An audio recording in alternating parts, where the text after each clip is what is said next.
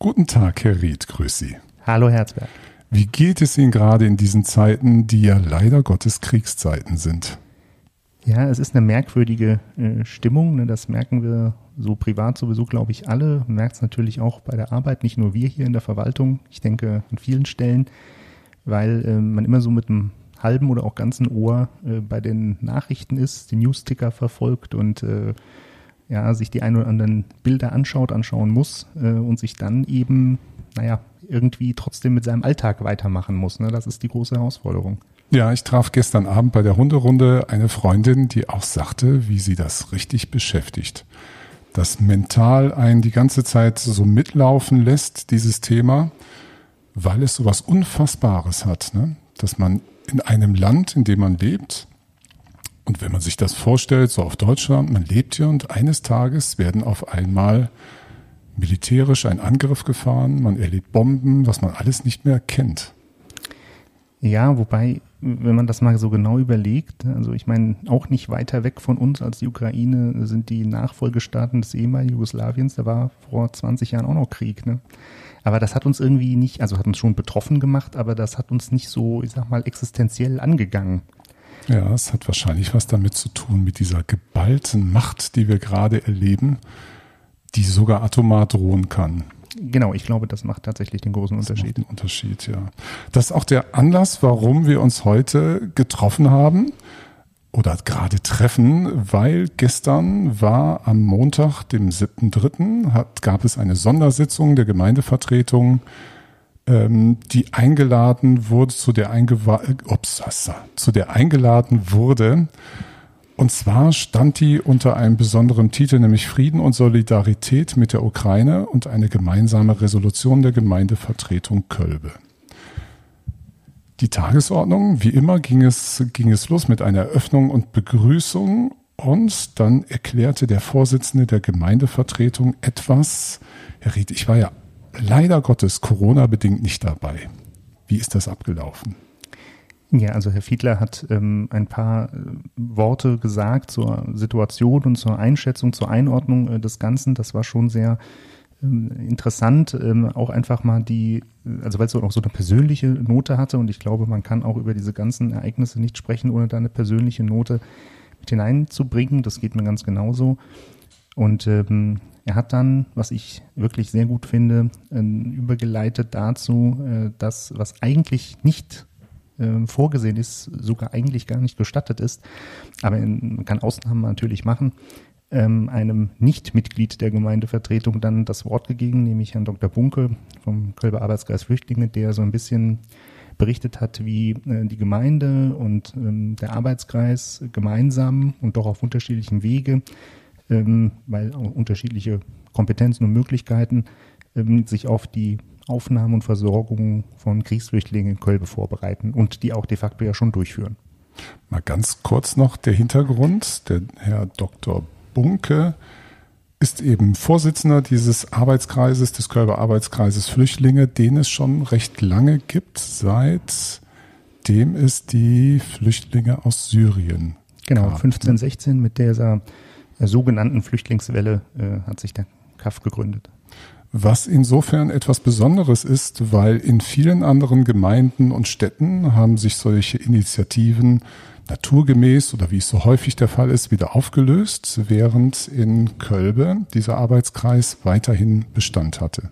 Genau, und das liegt daran, dass er als Verein organisiert ist, also ein EV, auch so in unserem näheren Umfeld der einzige äh, EV in diesem Bereich. Ähm, und das ist schon gut, dass wir so eine, so eine verstetigte Struktur haben. Das kommt uns jetzt einfach äh, unglaublich äh, zu Hilfe. Was hat Herr Dr. Bunke erzählt?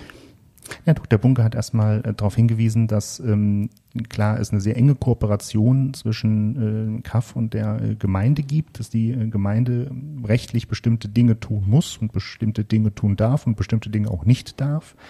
Und insbesondere in den Bereichen, die Gemeinde nicht darf, also so ganz niederschwellige Hilfen, Fahrtkosten und so etwas. Das ähm, kann dann der KAF übernehmen und mhm. der KAF übernimmt natürlich auch äh, die Betreuung. Er hat auch die, die notwendigen ähm, Personen dafür, die das tun können. Ähm, wir für unseren Teil versuchen verwaltungsseitig alles äh, so schnell, das heißt immer so schön unbürokratisch. Ne? In Wirklichkeit ja. ist das natürlich trotzdem bürokratisch, aber es ist das eben schnell, so ja, also ja. schnell soll es eigentlich gehen. Schnell, agil, mh, ähm, flott. Genau, und das äh, gelingt uns auch bisher ganz gut. Wir haben Stand heute äh, 14 Flüchtlinge untergebracht in Kölbe. Das werden aber sicherlich äh, in den nächsten Wochen noch einige mehr werden. Und wir haben schon sehr viele private Plätze ähm, dafür gewinnen können, also Menschen, die Wohnungen zur Verfügung stellen, die gerade leer stehen, so dass wir derzeit ungefähr 50 Plätze wollte ich gerade fragen. Also so eine Kapazität von 50 Personen sind im Augenblick absehbar, dass wir die tragen können. Also das wäre Stand jetzt äh, möglich. Wir werden sicherlich auch noch mehr Plätze brauchen. Also Hintergrund ist einfach, dass äh, der Landkreis und das kann ich auch nachvollziehen, erstmal Unterbringung in Gemeinschaftsunterkünften vermeiden möchte. Also, mhm. dass wir jetzt die Bürgerhäuser zum Beispiel belegen. Das würden wir natürlich im Falle eines Falles auch tun.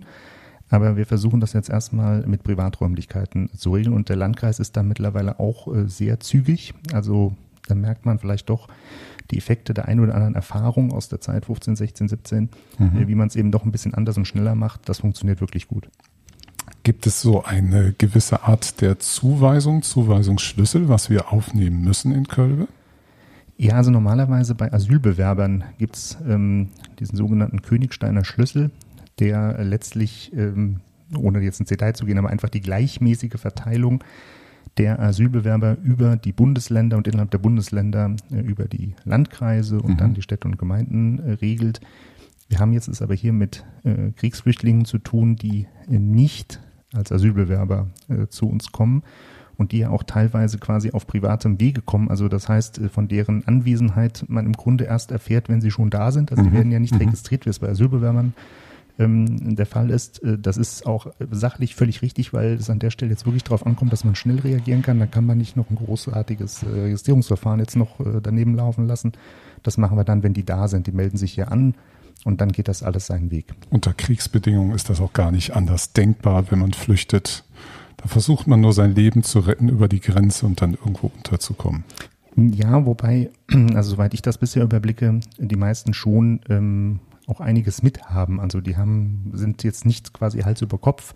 Auch diese wird es geben. Mhm. Ähm, bisher können wir sagen, also die haben zumindest ihre Dokumente und Ausweise und sowas dabei. Also das ist alles kein Problem. Mhm. Nach der Rede vom Herrn Bunke gab es eine Gedenkminute anlässlich dieses Krieges, der dort gerade stattfindet. Und dann haben Sie gesprochen, Herr Ried. Dann gab es eine Erklärung des Bürgermeisters. Ja. Mir fällt es heute schwer, ne? Wir, wir albern sonst ein bisschen rum, aber man merkt so das Thema, da mag man gar nicht so richtig, ne? Ja, ja das ja. ist, ja, es ist ja auch tatsächlich nicht, nicht wirklich unbedingt einladend dazu, gleichwohl man äh, sagen muss, es ist, ähm, äh, auch Humor kann ja für den einen oder anderen äh, eine Möglichkeit sein, mit damit umzugehen. Ne? Das naja. darf man den Leuten nicht unbedingt vorwerfen, aber sicherlich ist es jetzt nicht ähm, primär dafür geeignet, äh, sehr wohl ein bisschen rumzualbern. Aber diese Erklärung, also ich habe das jetzt einfach zum Anlass genutzt, um auch meine persönliche Sicht auf die Dinge äh, darzulegen, nochmal dran zu erinnern, dass das ja alles auch nicht jetzt von äh, aus dem blanken Nichts kommt. Ne? Also mhm. wir sehen ja schon seit Jahren, Jahrzehnten, was in Russland passiert, wie Demokratie rückgebaut wird sozusagen, ausgehöhlt wird, wie der Kreml seit mindestens 15 Jahren versucht, die Westorientierung der Ukraine mit verschiedensten Mitteln zu verhindern, ähm, wie ja schon 2014 die Krim annektiert wurde, seit 2014 auch dieser ähm, Konflikt in der Ostukraine, was ja letztlich auch ein Krieg ist, ähm, stattfindet. Und ähm, ja, mir geht es natürlich darum, was machen wir denn jetzt eigentlich mhm. konkret? Also ich denke mal, auf anderen Ebenen, Bundesregierung, Europäische Union, da müssen schwierige Entscheidungen getroffen werden.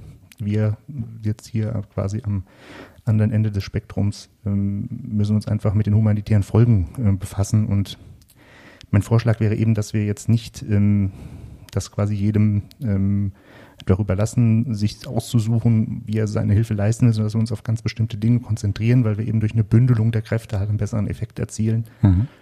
Und diese, diese Bündelung, das wäre meines Erachtens ähm, erstens, dass wir uns um die Menschen kümmern, die zu uns kommen und die wir bei uns aufnehmen, direkt in Kölbe, und zwar nicht nur unterbringen und versorgen, sondern eben auch ähm, ja, Anteil am sozialen und kulturellen Leben perspektivisch verschaffen. Wir wissen nicht, wie lange die Flüchtlinge bleiben müssen. Ich glaube, die meisten von den Flüchtlingen selbst werden davon ausgehen, dass sie so schnellstmöglich wieder zurückgehen. Aber ob das möglich ist und wie sich überhaupt die Lage in der Ukraine entwickelt, das wissen das wir ja gar kein nicht. Mensch, ja. Mhm. Nee, und das Zweite ist unsere beiden Partnerkommunen in Polen, die Stadt Koszalina und die Gemeinde äh, Koszalina, die haben schon sehr viele Flüchtlinge aufgenommen unter anderem auch 259 äh, Waisenkinder aus insgesamt sechs Waisenhäusern in der Ukraine von sechs Monaten bis 16 äh, Jahren. Das ist auch eine große Herausforderung, da wollen wir gerne unterstützen, da wird der Partnerschaftsverein uns ähm, helfen. Und was jetzt noch dazu kommt, ist, dass die Stadt Koszalina eine ukrainische Partnerstadt hat, Priluki im Nordosten der äh, Ukraine, die am Wochenende von russischen Truppen eingenommen wurde und ähm, ja, Verkehrswege sind durch die Kriegshandlungen beschädigt, manche Brücken wurden auch gesprengt. Ähm, das heißt, die Stadt ist nicht mehr so gut zu erreichen und es fehlt einfach an allem dort, das wissen wir. Und jetzt äh, gucken wir, dass wir gemeinsam mit der Stadt Koszalina und dem polnischen Roten Kreuz, also braucht man echt Profis, da kann mhm. man nicht einfach mal hinfahren, ähm, über einen humanitären Korridor da vielleicht Hilfsgüter hinbekommen und das eben auch finanziell hauptsächlich natürlich unterstützen möchten. Mhm. Also den Freunden, den Freunden der Freunde helfen. In genau. dem Sinne, ne? Ja. Genau. Die Freunde unserer Freunde sind auch unsere Freunde. Genau, ne? In diesen Zeiten sowieso ist das so. Ja, unbedingt. Da kann man sich selbst mal gezankt haben, das kennt man auch aus der Schule. Aber in solchen Momenten, da hält man dann dicke zusammen, wie das zum Beispiel auch unter Geschwistern so der Fall ist. Genau. Dann gab es im nächsten Tagesordnungspunkt eine Resolution zum Kriegsgeschehen in der Ukraine. Ich habe das gar nicht so mit Ihnen vorbereitet, Herr Ried. Sollen wir das mal so, so äh, abwechselnd vorlesen? Ja, können wir machen. Also die Gemeindevertretung der Gemeinde Kölbe möge beschließen, heißt es da, wenn es Krieg vor unserer eigenen Haustür gibt, ist es unsere moralische Pflicht, Unterstützung zu leisten. Kölbe hilft. Der erste Punkt. Der erste Punkt, wir als Gemeindevertreterin und Gemeindevertreter der Gemeinde Kölbe stehen für das Ziel ein, gemeinsam in Frieden zu leben. Daher bekennen wir uns eindeutig zu den demokratischen Prinzipien der UN-Charta und verurteilen den Krieg in der Ukraine. Wir bekunden unsere volle Solidarität mit der ukrainischen Bevölkerung. Wir trauern um alle Opfer dieses brutalen Krieges. Wir leisten unseren humanitären Beitrag in der Unterbringung und Versorgung Geflüchteter jedweder Herkunft. Und dabei orientieren wir uns am schon erwähnten Königsteiner Schlüssel. Gemeinsam mit den vielen engagierten Freiwilligen wollen wir rasch und unbürokratisch Hilfen organisieren. Wir setzen uns für eine langfristige Begleitung und Integration derer ein, die nicht wieder in ihr Heimatland zurückkehren können. In Kölbe sollen dazu langfristige Unterstützungssysteme geschaffen werden. Und zuletzt, wir forcieren den Ausstieg aus fossilen Energieträgern, um langfristig unabhängig von Öl- und Gaslieferungen aus Russland zu werden. Diese Erklärung, diese Resolution hat also die Gemeindevertretung abgegeben im Namen aller vier Fraktionen. Genau, und entsprechend war die Abstimmung natürlich auch äh, einhellig. Ich glaube, dazu gab es dann auch noch eine Rede, ist das richtig?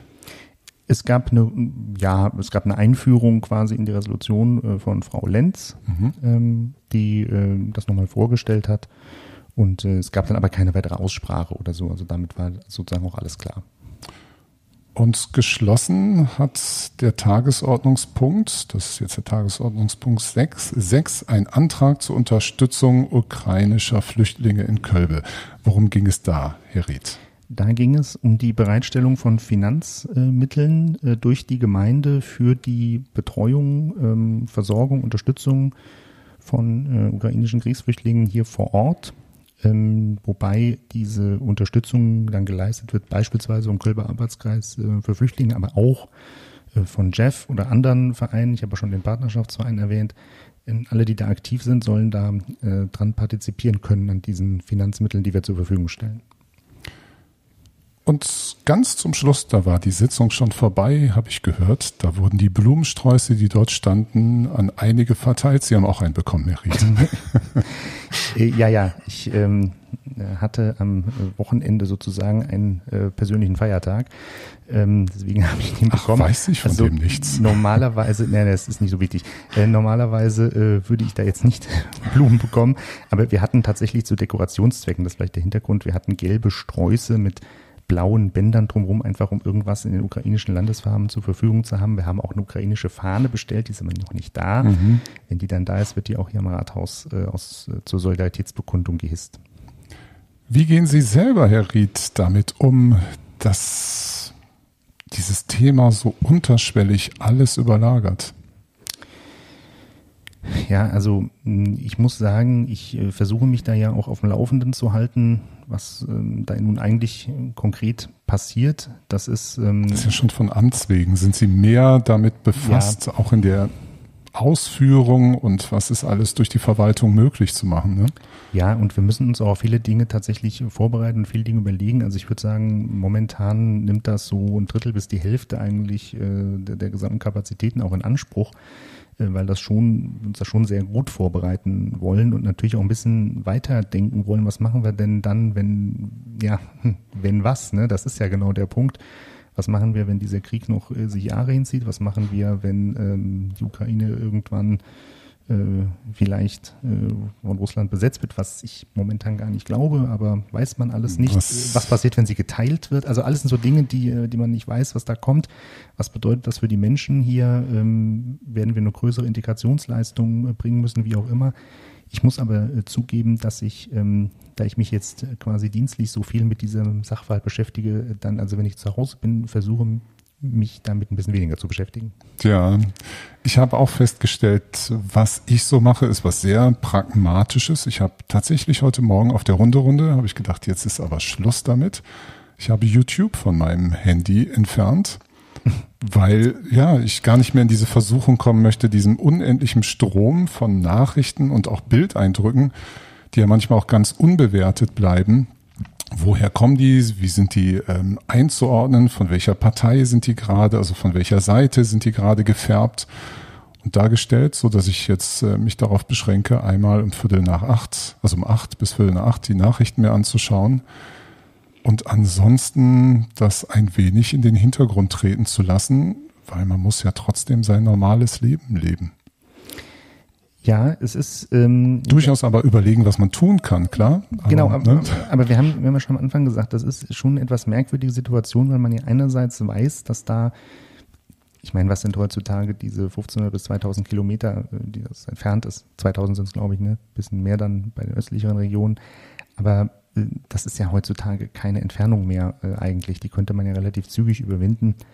Ähm, also das ist gefühlt auch sehr nah und äh, andererseits äh, sind wir davon, ich glaube, sehr an vielen Stellen betroffen, aber die merken wir halt nicht so. Das Deutlichste ist vielleicht momentan, wenn man auf die Preisanzeige der Tankstellen schaut. Da sieht man, was für Auswirkungen das hat. Oder wenn man, keine Ahnung, noch eine Ölheizung besitzt und muss da Heizöl nachtanken, da merkt man das dann.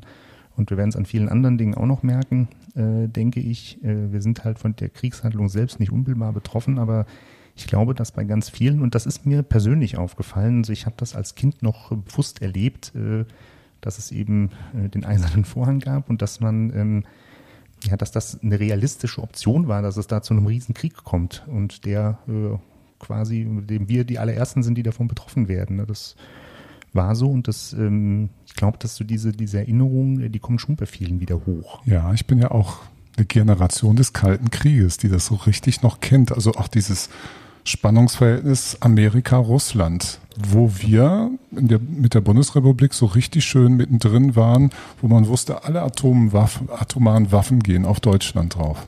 Ja, genau, also da waren wir ganz vorne. Ich habe jetzt momentan so ein bisschen den Eindruck, jetzt ist es nicht mehr so die Konfrontation äh, USA-Russland, jetzt ist es vielleicht so fast ein bisschen mehr Europa-Russland. Also ich finde, die Amerikaner halten sich ja eher so ein bisschen bedeckt. Also in manchen Punkten sind sie sehr klar, aber ich glaube, wir sind als Europäer da auch ähm, sowohl in der Lage als auch in der Verantwortung und auch ein bisschen äh, stärker zu involvieren in jeder Hinsicht. Also das ist schon sicherlich äh, gut, wenn wir da einfach auch schauen, das ist unser Bereich sozusagen. Ne? Die Ukraine ist für uns ein europäisches Land und da sollten die Europäer auch primär vorne stehen und ähm, schauen, wie sie mit dem mit den ganzen komplexen Problemen umgehen und da irgendwann zu einer Lösung kommen.